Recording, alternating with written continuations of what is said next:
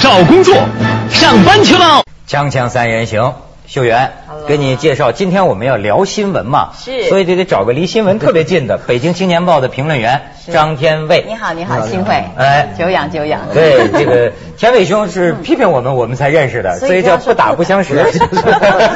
但是第二天我就呃就来了，我请我过来啊，所以其实文涛的度啊量还算是大的，对不对？不是，您说夸我们老板嘛？我们 老板度量大。就说新闻，嗯本来咱们要说正题儿，但说正题儿之前呢，我今天看见那个韩国人质的塔利班，新闻好大。哎呦，怎么就打了十枪？而且还是个牧师，是个韩国的一个牧师，身中十枪。我一看这个，你知道，我马上就想起啊，你说这个人啊，做人质的那个人，他临处决前，他那是什么心情？就他招谁惹谁？上次韩国的那个好像叫什么金善日嘛，嗯你记得吗？在镜头前面，我脑子里马上浮现就就好像就喊叫，说韩国赶快撤军吧，赶快撤军吧，你们救救我呀！这最后就是给人把头割下来了。你说这个。真的是，其实你看到这个画面的时候，然后你看到就是这二十三个人质，他们都是去帮助当地，他们是去做义工的，而且都很年轻。那有的是学校的老师，然后都是非常的优秀。我常常在觉得，老天不是讲说这个善恶必有报嘛，你做好事应该会有好心的嘛。然后他们这样的处决，尤其是没手无寸铁的平民老百姓，是真的要好好你看他那个那张二十三呃就二十多个人的合影，每个人都都特别阳光，对你觉得哎呀一群多么可爱的孩子然后跑到那么远去到一个战乱的地方去做义工，你觉得这些人特别可爱，而且就是给当地人送去那种支援人道的关怀嘛。可是他们居然被扣作人质，而且就是说。你如果咱们谈的这个政治化一点的话，就是说过去总是说恐怖主义，还有些人为恐怖恐怖主义做一点辩护，就是说恐怖主义也是被压迫之后，他们才不得已呃这个这个好像也是一种反抗的手段。嗯。可是问题你看，就是如果说如果说这些人杀的都是这样的呃一些可爱的人的话，而且他用这种这种方式，你就会发现恐怖主义其实真的是没有什么好辩护，的没有没有有什么好辩护的。是是是，你你你说这个让我想起上次他写文章里还提到，就说这个呃王朔骂李敖嘛，说说李敖过去有一种呃说法，就是说说美国去九幺幺也是可以理解的，他们在越南杀了多少平民对，但是王朔挺会说话，王朔说怎么能这么说呢？都是错的行吗？这不是都对啊对，你你不能说因为美国呃打过越南，所以这个所以那谁的塔利那个谁的呃把本拉登打他们就是对的，那怎么能说都对呢？那是都错才对才对嘛？他挺会玩这个逻辑，对吧对对。对哎，不过其实最近有看到很多的，我在台湾看到那个贵节目，跪就是跪地的那个包子，是纸包子，对不对？哎呀，那个事儿提哪壶，人家千万不敢说这事儿，你 可说这。可是我很好奇，因为其实越说它是假的东西的时候，我就反而说一定八成有点真啊。然后，但是我也知道这个事情其实已经引起整个国际的注意了。但我有时候在反过来想，我说中国人真了不起，聪明啊！什么假蛋黄也可以做得出来，然后纸包子也可以做得出来。我跟你说，这这个我私下里听见有人说，那不北京电视台他道歉了吗？嗯是吧？说是是假新闻嘛。嗯但是呢，这个这个北京啊，特别会编段子。嗯他私下跟我说，我告诉你啊，这是北京电视台做了牺牲了，这就是真的，确实有这纸馅包子，但是要维护好我们北京形象啊，所以死逼着他们道的歉。这是胡说，我就发现这民间他就什么编的这个这个版本我也听说过，是吗？但是以我的判断，应该这个版本嗯很难讲，就是应该是不可靠的，因为这个北京电视台如果是扛这个雷，这个扛的代价太大了，他的整个台的这个生意都压在这儿去去做这么一个我替罪羊，我觉得是不太可能的啊。从咱们从常识判断，嗯应该是不太可能。但是为什么大家有一种猜测，就是说你这个新闻是假的？比如大家即使相信这个新闻是假的，但是和它类似的一些东西呢，曾经是真的呀。你比如说刚才秀妍讲的那个做的那个假鸡蛋、假蛋黄蛋黄，它可以花那么那么大的代价，嗯。我都想它怎么会那那那么复杂的事儿，它怎么做出来的呢？你得找那个空蛋壳嗯，还得把那个化学的东西注进去，嗯。然后把它做成一鸡蛋，当当做鸡蛋来卖。我我本来我认为这个比那真鸡蛋可能成本还要高呢。贵。哎可是他就能把它做出来，而且还有利润，嗯。啊，而且还有做那个假的毛鸡蛋，你知道吗？啊，哎，假毛鸡蛋你不是没听说过吧？里面是一只假的那个没孵出来的那个哎，没那个没，就北京人很多人爱吃那个毛鸡蛋嘛，就把它煎一煎煎一煎吃嘛。嗯他就把一个就是就像做假鸡蛋差不多，就那种明胶啊那种凝胶的东西灌到一个蛋壳里面去，然后再塞一点碎碎鸡毛啊，什么碎鸡骨头啊，然后把它拧成一个蛋叫鸭胚，蛋剥开剥开以后一看，哎，好像也有毛啊，也有骨头他不是。找一鸡下一蛋的，这更费功夫。就是啊，这这个，但是这类似这样的事情都发生过，而且我们也都听说过，这是真的，确做的。那么再有纸包子的时候，大家就觉得那些事都是真的，这些事八成也是真的。所以他为什么就是现在我就说觉得这个受众为什么就是这种很耸人听闻的东西他都信？嗯。而且你辟谣之后他还坚信，你辟谣是假的。没关系，你越辟他越我真的觉得就是好像是不是？但当然咱也不能扩大化哈。但是我感觉啊，很很多人没有一种求真，就是凡事不太求甚解。你比如我已经听很多写博客的人跟我说。说这些骂我的人，他们非常显然一个字都没有看过我这个文章，他不关不他不太关心的，就是反正要骂你，看见你文章标题我就相信，我我以为就是这么回事儿。你知道最近最大的，咱不现在还不知道是真新闻还是假新闻，这几天吵吵的，你知道真可怜。我就给你看那照片，江西上饶的叫什么鄱阳县的一个六岁的小女孩。说网上已经出来了，说史上最恶毒后妈，嗯，把小女孩，你在台湾看到了吧？看到，很震撼呐，对，因为这边都是血嘛。说六根脊椎都断了，打断了，对，身上都是都是出血点。你你看看这这这照片，你说，所以说你个视觉力量也很大。首先说给后妈打的吐血了，你再看下一张，嗯，然后哎呦，你看这医院都是血，咱不是展览残酷，我是说。这个东西啊，就是让人不忍心啊。呃，让我们取信的一个过程，你看有意思啊。你你你往下看，你看，青一块紫一块，而且说是专门往要命的地方打。再往下看，你看这孩子多可怜，都这谁都同情啊，对吧？你再看往下看，这就是这孩子后妈。可是这孩子的后妈现在是个窦娥冤了，她跪在地下说：“我没打，我对他很好，我还给他这吃的，怎么谁说我打了呢？”他不承认，你再看下边的，你看这旁边邻居也出来说话了，说哎，我们觉得后妈对对他挺好的，没看过他打，没见从来没见过他后妈打这小女孩。你再看他，连这个小女孩的奶奶，嗯，也说说没见他后妈打过这个小女孩。那当初那个后妈打人的事儿到底怎么出来的？这个消息是网上有一个帖子，嗯，就叫史上最毒后恶毒后妈。对，但是他这个也得掰得出来是后妈打的。是小女孩说，现在有各种呃版本的猜测，嗯，有人猜测就是说呢，是这个小女孩的家家里边，不管她的她的父亲，还或者她的亲妈，和另外一些人联手要炒一个新闻，给这个给这个小女孩治病。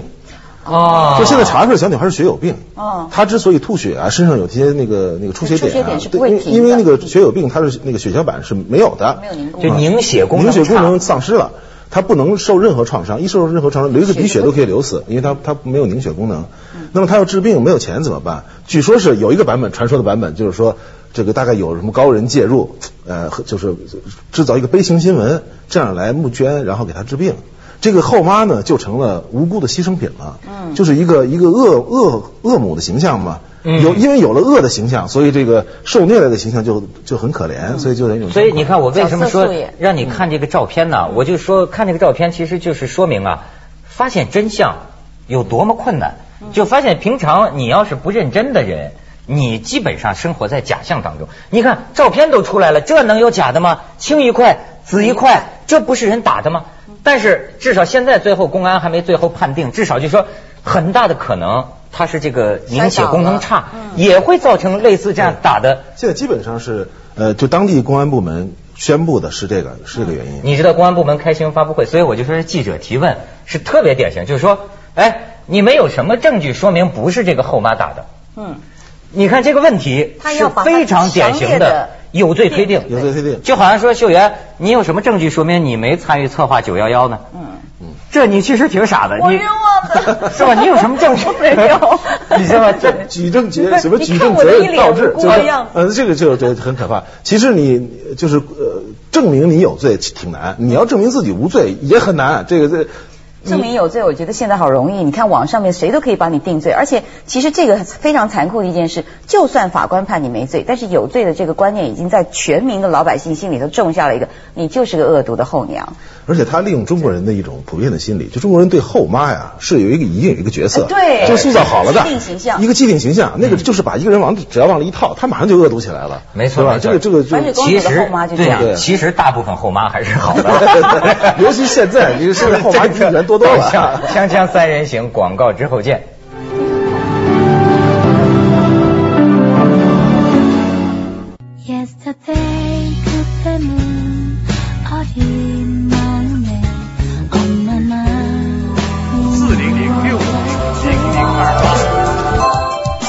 救援有问题。其实台湾现在的假新闻也很多嘛，之前的那个剿尾饭就是。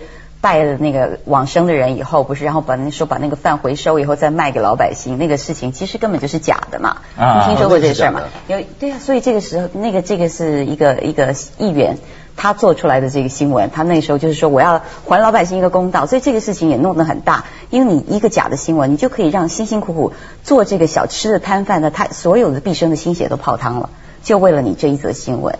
你知道我那天还看这个二零零几年的，说是有个假新闻，我还想起来，说是在兰州那边说，在这发现两条胳膊，这个儿童的。啊两在垃圾堆里发现两条胳膊，而且好像怀疑有人在吃，因为他暗示啊，说这里边还有葱姜蒜，还有大料。好家伙，这是当时就不行了，说这是多残忍的行为。到后来发现呢，是这个记者的想象，他看见这个两只胳膊，他就想象那是有人吃肉吧？实际上最后公安查出来是什么呢？是那个人体标本，医院里哦切割的那个人体标本用完了，确实是人的胳膊，啊，是人的胳膊，那这个医院医医院也有问题，医院也有问题但是但是你看医院有问题了，到媒体再有问题嗯，就发展出来一个活吃小孩儿。你说这个还有依据？刚才向秀媛说那就没有依据，我也看到过一个没有没有依据的，是是，我看看啊，这个呢，也是这个几 几大这个几大这个假新闻假新闻啊，就在在这儿呢，嗯，叫错位夫君夜换娇妻三十年。就说是这个两对夫妇，就两对新人准备结婚的时候，结果呢，他们四个人这个碰上之后，结果这个一瞬间，这个彼此的这个情感或错位了。就本来我应该跟我太太结婚，结果我一下就看上你太太了，然后你们俩也看上了。于是呢，这个这个就准备，这个按说应该这个感情已经换位了嘛。可是呢，呃，感情换位以后，他们就还办了结婚登记手续什么的。结果入了洞房，一一一进洞房才发现还是原来那个。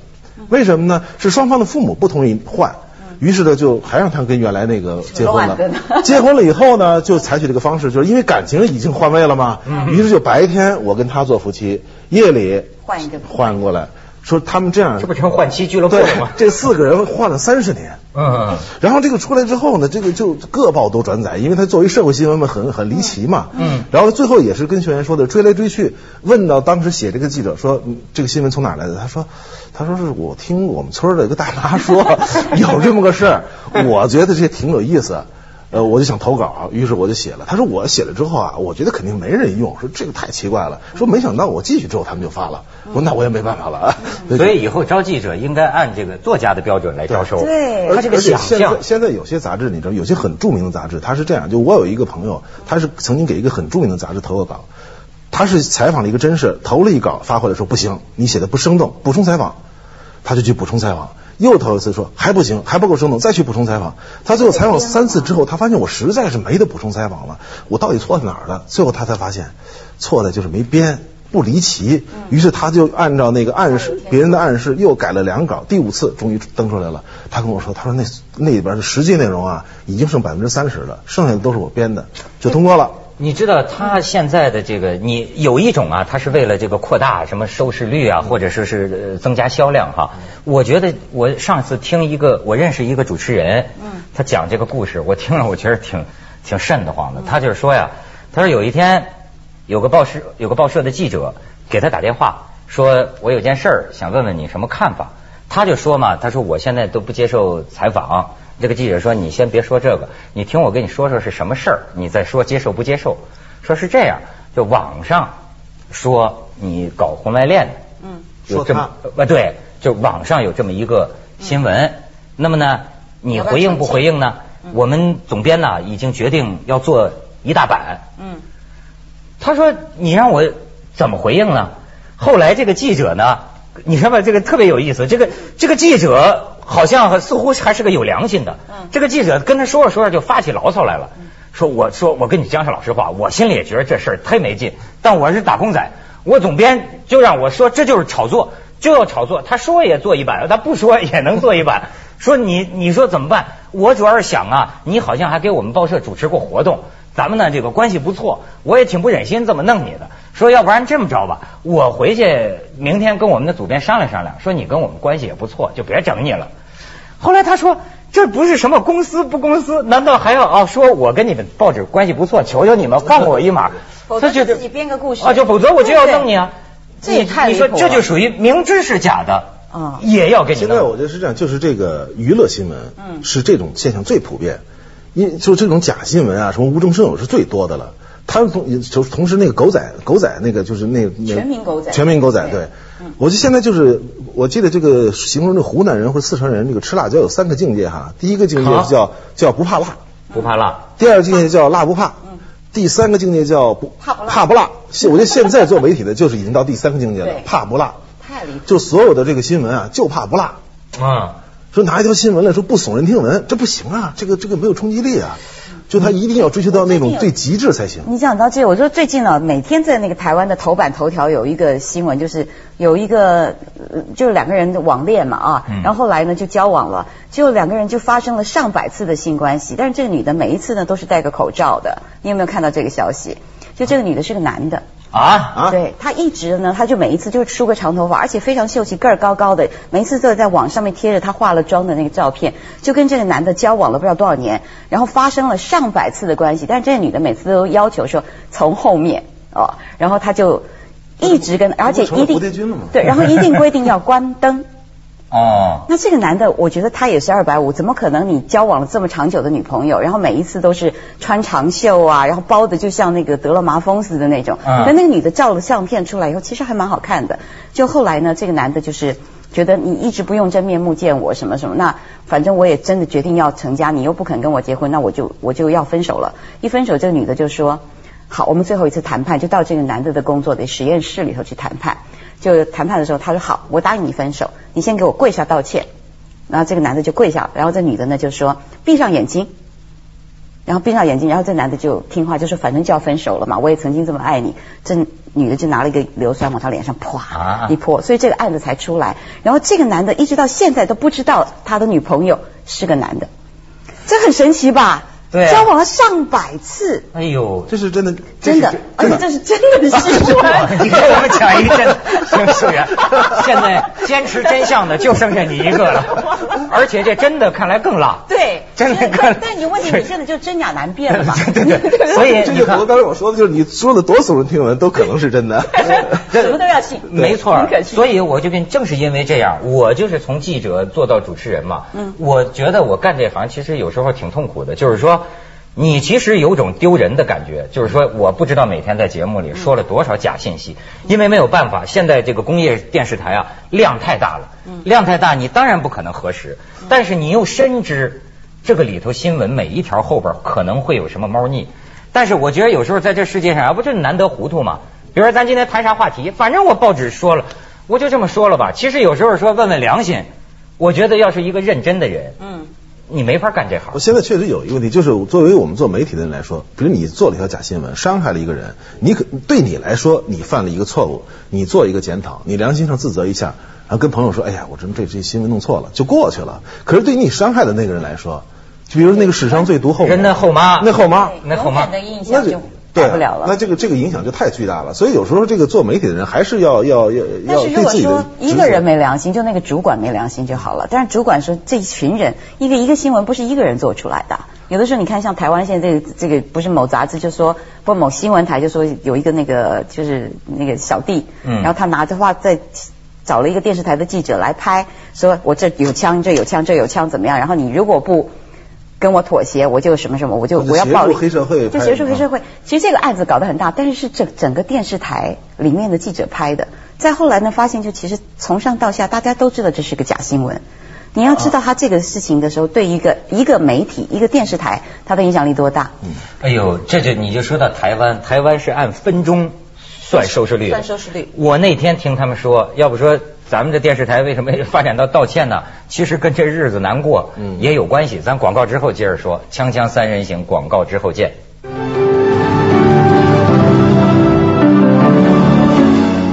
你知道，就是现在好多电视台，我都知道，我们也这样，就是把这个收视率啊排名次，一二三四五六七八啊，挑动群众斗群众，不是还末位淘汰了有的。呃，末位淘汰，嗯就是问题就在这儿，我们还不至于说跟收跟收入结合起来。我听他们说，现在有的电视台为什么给逼疯了？每分钟的收视率，而且跟你的待遇、跟你的工资奖金挂钩。你这家伙你就说老实话，我个人保留意见啊，就是说不同时段、不同投入、不同类型的节目放在一块儿比名次，这玩意儿不太科学。但是你要是把它跟人收入都这么直接挂钩啊，那都有点不厚道。那你说台湾就是说给逼成这样子吗逼成这？样为什么黑社会都上了电视了？就是说你这个记者那分钟到你的新闻，如果掉下来了，你就没钱了。而且你作为一个时段，比如一个完整的节目，如果你考察它的总收视率还有道理。可是你把一个节目零碎到零碎到每一分钟，那这个节目变成什么了？它没有自己不会自己有形象了，啊它你出出来的形象就一定是个很恐怖的，就是直奔收视率去的形象。所以你说那个谁，你的同行那个崔永元说这个嗯收视率是万恶之源，哎你听起来你觉得很偏激，但是你也如果他说的收视率就是指的的确这种收视率那我觉得确实很可恶。而且你知道，其实现在媒体啊，也有很多是就是因为收视率这种东西啊，它被利用。你知道现在台湾是怎么样来来这个冲收视率，还有抢独家新闻嘛？我为了要让我的商品畅销，我就会告诉你说，今天我这一杯水什么什么什么疗效，其实它就是白白一杯水，什么都没有。那我就告诉你说，这个里面呢可以变化出什么什么什么，然后就发了一个通稿。然后到时候呢，就各个电视台就派 SNG 啊，派什么就是单独来采访，然后这个电视台就会说，哦，这一条新闻今天来的记者少，那我做，我把它做大。嗯，然后但是呢，他有没有去查证说这个水到底是怎么样？没有，因为他看今天的人来的少，这个我的新闻就可以做大，我就把它播了。至于是假的，是他认为说这个新闻看过就忘，所以这个是一个责任。我现在觉得啊，好像这个这个一个大的趋势啊，个人呢、很难抗衡。你比如说崔永元可以说收视率是万恶之源，我在商业电视台。